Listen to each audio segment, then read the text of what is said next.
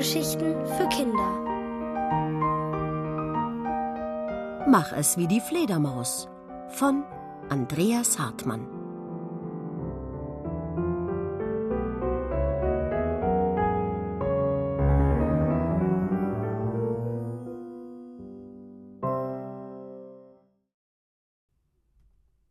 Auf Nachtwanderung Sarah hat die erste Nacht auf Klassenfahrt in der Waldherberge hervorragend geschlafen, trotz ihrer Angst im Dunkeln.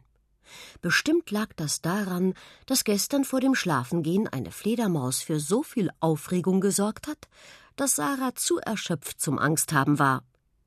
Dass sie das Zimmer mit ihrer besten Freundin Eileen teilt, hat natürlich auch geholfen. Den ganzen Tag verbringt die Klasse mit einem Förster. Er zeigt ihnen verschiedene Pflanzen und lässt Käfer auf seinen Händen krabbeln.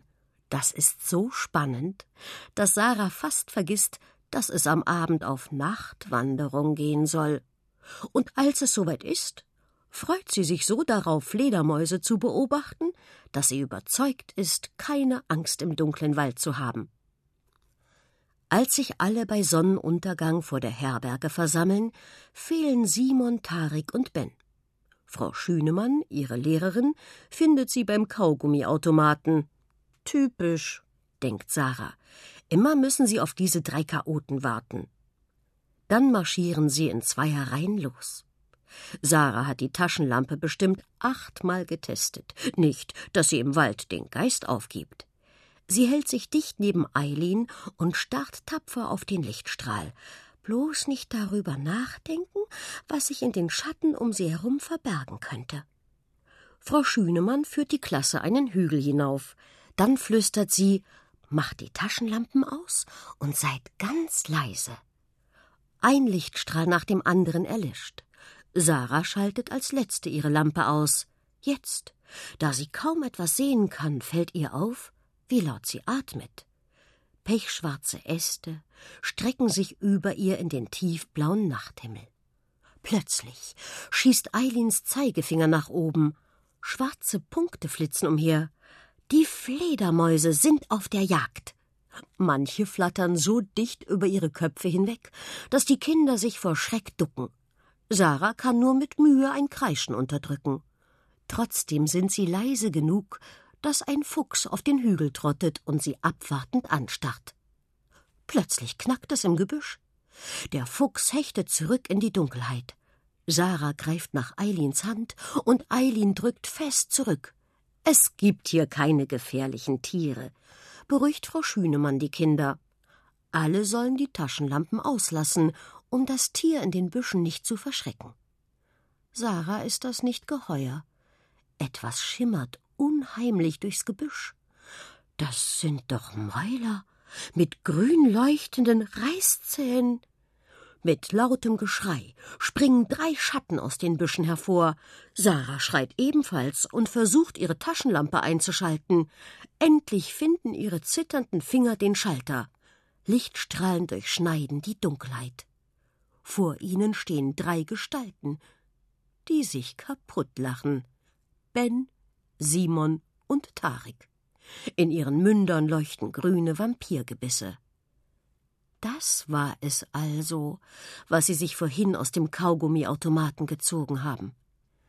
Eure Gesichter hättet ihr sehen sollen. ben kann vor Lachen kaum sprechen. Doch das Lachen vergeht den dreien, als Frau Schünemann ihnen eine Standpauke hält, die bestimmt jedes Tier im Wald mithört. Sarah ist sauer, denn die Nachtwanderung ist jetzt zu Ende. Frau Schünemann ist sogar nach ihrer Rückkehr in die Herberge noch so wütend, dass sie die Klasse gleich in die Betten schickt. Und wehe, es gibt diese Nacht ein großes Herumrennen. Aber wie soll Sarah einschlafen, wenn sie ständig an Vampirgebisse denken muss? Wie machen das bloß die Fledermäuse in ihren finsteren Höhlen? Haben sie vielleicht keine Angst, weil sie mit dem Kopf nach unten schlafen? Probieren kann sie es ja mal. Sarah hakt ihre Beine unter das Geländer des Stockbetts und hängt sich in einen Schweinebaumel. Wenn sie die Arme um ihren Körper schlingt, fühlt sie sich sogar ein bisschen wie eine Fledermaus. Und es hilft tatsächlich. Eileen will das auch ausprobieren. Unsere Köpfe sind bestimmt Tomatenketchupbrot, prustet Sarah, als sie nebeneinander hängen. Die fangen gleich an, im Dunkeln zu leuchten.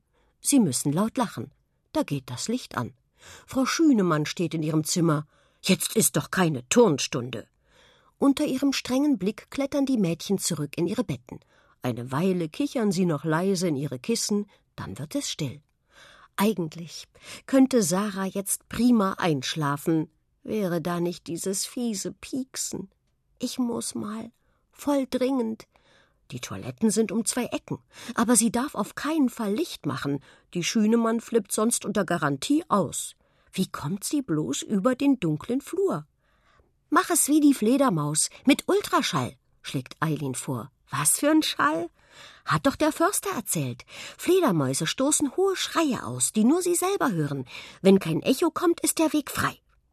Die beiden schleichen auf den Flur, wo es so dunkel ist wie im Wald. Sarah holt Luft. Die hohen Töne sitzen oben im Kopf, das weiß sie von ihrer Mutter, die Gesangsstunden nimmt. Dann schreit sie einen Ton heraus, der so hoch in ihrem Kopf sitzt, dass er sicher gleich herausspringt. Bist du verrückt? zischt Eileen. Mir platzt das Trommelfell. Doch Sarah läuft schon los. Ihre schrillen Schreie spießen die Angst in der Dunkelheit einfach auf. Ein Echo hört sie keins. Da ist der Weg wohl frei. Es klappt super, bis eine Tür aufgeht. Oh weia, wenn das die Schünemann ist. Doch im Flur stehen nur Tarik und Ben. Was ist denn hier los? nuschelt Tarik verschlafen. Mist, denkt Sarah. Jetzt kriegen die Jungs mit, dass sie Angst im Dunkeln hat. Doch Eileen, schlagfertig wie immer, erzählt ihnen von einer Fledermausrallye zu den Toiletten. Ohne Licht, nur mit Ultraschall. Was für ein Schall? fragt Ben. Doch Tarek reißt bereits die Türen der anderen Zimmer auf, um alle für das nächtliche Wettrennen zusammenzutrommeln. Schon bald rennt die ganze Klasse durch die dunkle Herberge. Alle schreien laut und laufen gegen Schränke und Türen, bis die Neonröhren blinzelnd zum Leben erwachen und Frau Schünemann mitten unter ihnen steht. Was ist hier los? Donnert sie so laut, dass sich Sarah fast in die Schlafanzughose macht. Fledermaus-Rallye, stammelt Simon. Hat Tarik gesagt. Nee, das war Ben. Wieder schreien alle durcheinander. Frau Schünemann schimpft. Sarah zieht Eileen unauffällig zur Seite und dann laufen sie zum Mädchenklo. Das war knapp, seufzt Sarah und meint damit nicht nur den Ärger, dem sie gerade entkommen sind, sondern vor allem ihre Blase. Sie warten noch einen Moment, bis Frau Schünemann die letzten Jungs auf ihre Zimmer gescheucht hat und schaffen es unbemerkt zurück in ihre Betten. Doch die Aufregung hat sich gelohnt. Wenn Sarah in den nächsten Nächten Angst bekommt, hängt sie sich wie eine Fledermaus kurzkopfüber über den Bettrand. Oder sie drückt ihr Gesicht ins Kissen und spießt die Angst mit einem spitzen Schrei auf. Und zu Hause wird sie ihr Nachtlicht ihrer Cousine schenken, die ist erst zwei und hat bestimmt Angst allein im Dunkeln.